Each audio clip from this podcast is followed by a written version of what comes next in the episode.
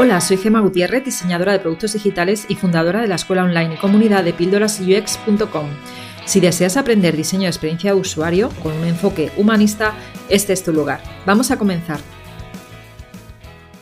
Estamos aquí con Yolanda del Olmo, que es diseñadora de experiencia de usuario y tuve la suerte de trabajar con ella en el año 2017 en un proyecto, bueno, varios proyectos o uno fue de para, para un banco o fueron varios? Sí, fueron para, eh, para banca, luego también fueron para mejorar la experiencia de empleados dentro del entorno financiero. La verdad que fueron bastante interesantes. ¿eh? Sí, y bueno, el caso es que hace un año, año y medio, Yolanda decidió hacer un cambio en su vida y se fue a Australia y me abandonó. que no, que no, que sigo por aquí. Pero, pero seguimos en contacto porque ella es una de las profesoras de Píldoras UX y tiene uno de los cursos que tenemos en Píldoras UX, eh, lo ha realizado ya como profesora, es el curso de microinteracciones. Entonces, en este podcast justo eh, vamos a hablar sobre ello. ¿Nos podrías contar, Yolanda? Eh, bueno, primero, no sé si presentarte tú, porque te he presentado yo directamente, o que empieces hablando de las microinteracciones. Hablar un poquito de mí, para dar un poquito de contexto. Yo al final tengo ya más de tres años de experiencia en el sector, especialmente en banca, que suena así súper aburrida, pero al final una se engancha. Y, pero sorprendentemente venía de un campo, del campo de la informática. Yo al final no dejo de ser ingeniera, así que al final me gustan mucho los unos y los ceros y que las cosas tengan un porqué. Y al final eso fue un poco lo que me acabó hilando con la experiencia de usuario, porque yo quería entender por qué hacíamos los sistemas y por qué hacíamos las interfaces de esa forma. Y tirando del hilo, al final pues descubrí este campo y la verdad que estoy súper contenta. Y como persona que viene de otro campo, me interesaba mucho el tema de la formación, porque yo al final he tenido la suerte de contar con gente trabajando de las cuales he aprendido muchísimo, pero puedo entender que haya gente que no puede tener esa suerte de tener gente a tu lado, una especie de mentor que te va guiando. Dije, cuando eh, Gema me comentó la oportunidad de trabajar con ella en, en Píldoras UX, dije, vamos para adelante. ¿No? Entonces, cuando tuve que pensar un poquito, mm, digo, ¿qué puedo yo aportar? ¿Cómo puedo yo enseñar?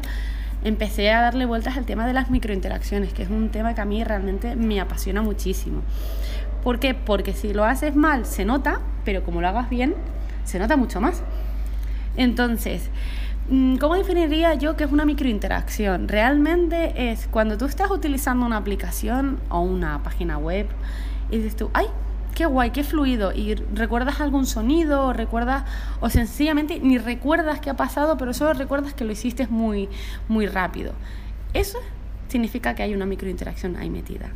Entonces, me fascinan porque son invisibles, pero detrás de ella hay muchísimo trabajo. ¿Vale? Y entonces todo esto que hay detrás de las microinteracciones, pues hay una parte, una parte más teórica, donde explica la estructura, o no, pero antes que nada quería hablar con Gema si hay algún si quieres, antes de meternos aquí ya directamente a explicar qué es una microinteracción o qué no, si querías que entrara en el detalle de algo concreto, en plan, pues diferencia entre una animación o una microinteracción o explicar directamente qué es lo que normalmente... Sí, si quieres, o sea, más que nada el saber cuándo nos encontramos con, con microinteracciones, o sea, hmm. cuándo se utilizan, hmm. porque mucha gente que está escuchándonos es posible eh, que esté ahora aprendiendo diseño UX o que se esté planteando aprender hmm. y quizá no lo ha escuchado nunca nunca suene súper extraño, ¿no? Entonces, eh, lo que sí os digo, los que estéis escuchando y no sabéis lo que es, es que en algún momento de vuestra vida como usuario de interfaces eh, digitales lo habéis encontrado y habéis hmm. interactuado o habéis visto una microinteracción, hmm. como por ejemplo cuando se realiza una compra, ¿no? Exacto. O por ejemplo, un ejemplo que yo pongo muy a menudo es cuando estamos... Eh, haciendo swap down con, el, con Twitter y de repente sale un sonidito tipo y ese, ese, simplemente ese estudio de cuándo poner el sonido, cómo eh, interrelacionarlo con la interacción táctil, ya hay un estudio detrás. Y ese momento que dices tú, ay, qué guay, qué, qué, qué, chulo, cómo me gusta, ¿vale? Porque una de las cosas de las microinteracciones es que tienen un punto de sorpresa, de decir, porque también queremos recordar, ya que las, se utilizan las microinteracciones para hacer nuestros productos digitales únicos, ya que son... Eh, son momentos muy específicos, ¿vale? En el que se centra un único caso de uso, ¿vale? Si nos ponemos así más teóricos.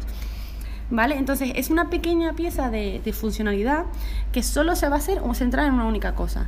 Y esto suena muy bien en la teoría, pero eso implica que hay que hacer un estudio sesudo de cuándo hay que aplicarla y qué aporta al usuario, ¿vale? Porque Ah, y aquí es la primera diferencia con una animación, ¿vale? Eh, una microinteracción tienen que sorprender, ¿vale? Tienen que hacer...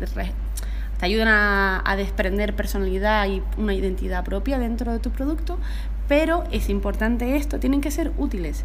¿De qué te sirve a ti poner? Pues el sonidito que he comentado antes, pues ponerlo nada más entrar a la web o nada más empezar un proceso de compra, no tiene sentido, ¿vale? Entonces, pues por ejemplo, ejemplos de, microinteracciones que podemos encontrar en cualquier sitio.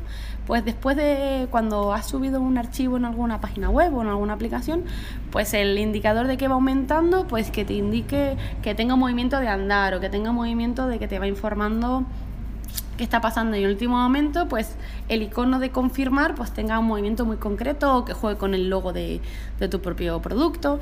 Entonces eso ya dices, mira, un proceso que podría ser un poco tedioso, que al final no deja de ser de esperar. Al usuario le sorprende porque dices, mira, no me esperaba este, esta interacción que está ocurriendo aquí. Y al mismo tiempo le estás dando información, le estás informando cómo va el proceso de carga. ¿Vale? Entonces, recordamos entonces que tiene que haber ese tipo de sorpresa, pero no perdamos el ojo de la utilidad.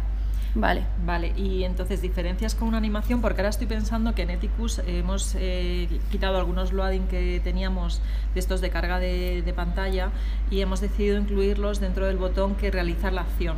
Hmm. Cuando, por ejemplo, le das a, pasar una, de, un estado a otro de, hmm caso de uso, como hablamos, por ejemplo, en nuestro caso, con el primer módulo que tenemos, que es de, esto ya se está convirtiendo en una conversación, que hablábamos antes de entrevista-conversación, pero bueno, eh, cuando pasamos de, a empezar una reunión, ¿no? Y el hmm. usuario hace clic en un botón de empezar reunión. Ese botón hemos, le hemos metido una animación del loading. ¿Eso hmm. que se considera una microinteracción o una animación? Sí, a ver, una microinteracción, ¿vale? Aparte de tener este factor que comentaba de sorprender, tiene una estructura detrás, ¿vale?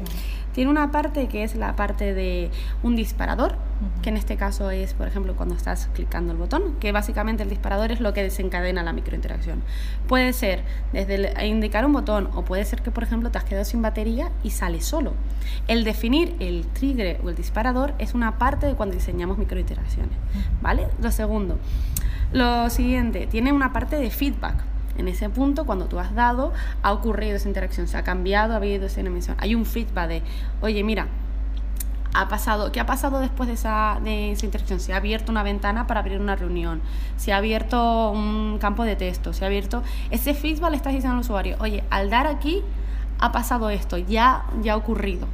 ¿Vale? Porque de qué te sirve, por ejemplo, una animación se puede estar repitiendo muchas veces, pero no le da feedback al usuario sobre la consecuencia que ha tenido esa acción. ¿Vale? Y luego está bucles y modos, ¿vale? Hay que pensar el modo, eh, por ejemplo, cuánto de frecuente se va a dar esa, esa microinteracción. No es lo mismo que salga de vez en cuando, que tenga ese punto de sorpresa, pero imagínate que tú tienes que dar, abrir reunión todos los días o cada cinco minutos. A lo mejor la primera vez sí tiene un punto de sorpresa, porque incluso se puede acompañar como un onboarding enseñándote cómo funciona la aplicación. Pero si pensamos a largo plazo, para un usuario avanzado esa, aplica, esa microinteracción no le aporta, realmente le está ocupando tiempo, ¿vale? Entonces hay que pensar en los modos y cuánto de largo será el bucle. Por ejemplo, eh, hay microinteracciones de informar, por ejemplo, en el tiempo. ¿Vale? Hay que pensar que en la aparición del sol, todo alegre, imaginémonos que hay ese buen sol y ha cambiado a nublado. Y eso lo quieres hacer pues que cambia la tipografía más oscura y a otra más, más, más clara. Hay que pensar, por ejemplo, si tú estás utilizando el móvil en la calle, hasta qué punto, si está soleado o nublado, esa interacción que queda súper chula y súper interesante en la, en la pantalla o en tu casa, en la calle no aporta. ¿vale? Entonces hay que pensar que las microinteracciones también hay que, están vivas. Hay que seguir manteniéndolas en el tiempo o pensar de qué tipo de comportamientos puede aportar. Por ejemplo, hay un, y hay un ejemplo, que este ejemplo lo pongo en el, en el curso, ¿vale? Que me gustó mucho, que hay un donde se desencriptó la máquina Enigma, ¿vale? Eh, pues en Google Maps aparece como desencriptándose, ¿vale? En plan el título y tal, y es muy, es muy gracioso porque está relacionado con el tema. Pero al mismo tiempo, imaginémonos que pasado ya cinco años, ya pues cada vez que imagínate una persona que lo busca mucho, ya no tiene ese punto de sorpresa. A lo mejor ese, ese desencriptar se puede aplicar a cómo se muestra en el mapa o se aplica a una imagen relacionada. Entonces, en, en informática llamamos a algo que se puede repetir, a algo, algo que se puede mantener bien en el tiempo, algo escalable. Entonces, aquí ya es la ingeniería informática la que habla, hay que pensar cómo vamos a mantener eh, esas microinteracciones. ¿Por qué? Porque hay un diseñador detrás diseñándola. Cambiamos de dispositivo, de qué forma eso se va a adaptar. Y luego a lo mejor eh, lo, sabemos que los productos digitales están vivos y hay veces que al final lo que acaba respirando el producto cambia de aquí a un año y medio o dos. Entonces hay que tener en cuenta, si queremos cuidar la presencia y la experiencia de usuario a nivel de microinteracciones, tenemos que tener eso en cuenta, que es casualmente muchas veces al final como no normalmente no se suele tener la fotografía completa en el tiempo es lo que en lo último en lo que más se suele no fallar pero sí ahí donde más se suele perfeccionar menos por así decirlo ¿vale? No sé si me he explicado bien la diferencia entre... Sí, sí, bueno, yo creo que es mejor hacer tu curso. Coñita publicitaria. pero, pero sí, sí, yo creo que ha quedado más o menos claro. Entonces, bueno, pues eh, que no sé qué más podemos aportar aquí, aparte de, bueno, también decir que quien tenga dudas siempre puede escribir a, a Yolanda por Twitter.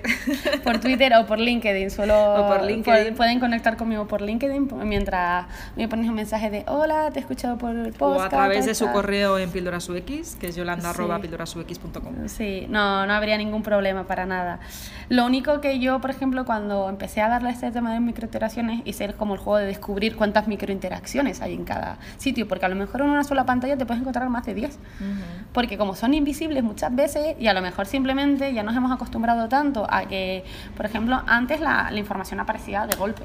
Ahora en muchos sitios ya aparece poquito a poco, o como ya hay un degradado. Simplemente hay una microinteracción que es, te metes en el contacto de WhatsApp y simplemente pues bajas para abajo, haces un down y ves que la imagen de la persona se hace más pequeñita y cómo pasa el texto a la parte superior. Es una cosa muy simple y ahí ya tienes metidas tres microinteracciones. Bueno, entonces uno de los consejos que le damos a los oyentes es que se empiecen a fijar en las aplicaciones móviles que usan hmm. y cuando están con... Cómo pues, cambia la tipografía, cómo, cómo ¿Qué feedback te da el sistema? Exacto, ¿cómo te, cómo, cómo dirá, cómo te a uno lo que está pasando? ¿Cómo te ayuda a ti a prever qué va a pasar? Porque para eso valen muchísimo las microinteracciones. Para que digas, voy bien, voy no bien, esto no me pierdo. Entonces, yo diría empezar a friquear con las microinteracciones y, por ejemplo, si veis alguna microinteracción interesante, escribirme sin problemas, en plan, mira, he visto esto, o esto es microinteracción, o esto no o compartirlo en el grupo de Facebook de la comunidad de Píldoras UX, que también está Yolanda ahí y que siempre estamos eh, publicando artículos. De hecho, eh, Yolanda ha escrito un artículo que esta semana se ha publicado también. Y, bueno, ¿de qué hablas en el artículo? Para que, lo voy a poner debajo del podcast para que la gente lo pueda leer. Vale, pues cuento un poquito lo que he hablado ahora de la estructura, así un poquito rápido en que se, los pasos que tiene, el tema del disparador, pues cuento un poquito y poniendo casos, ¿vale?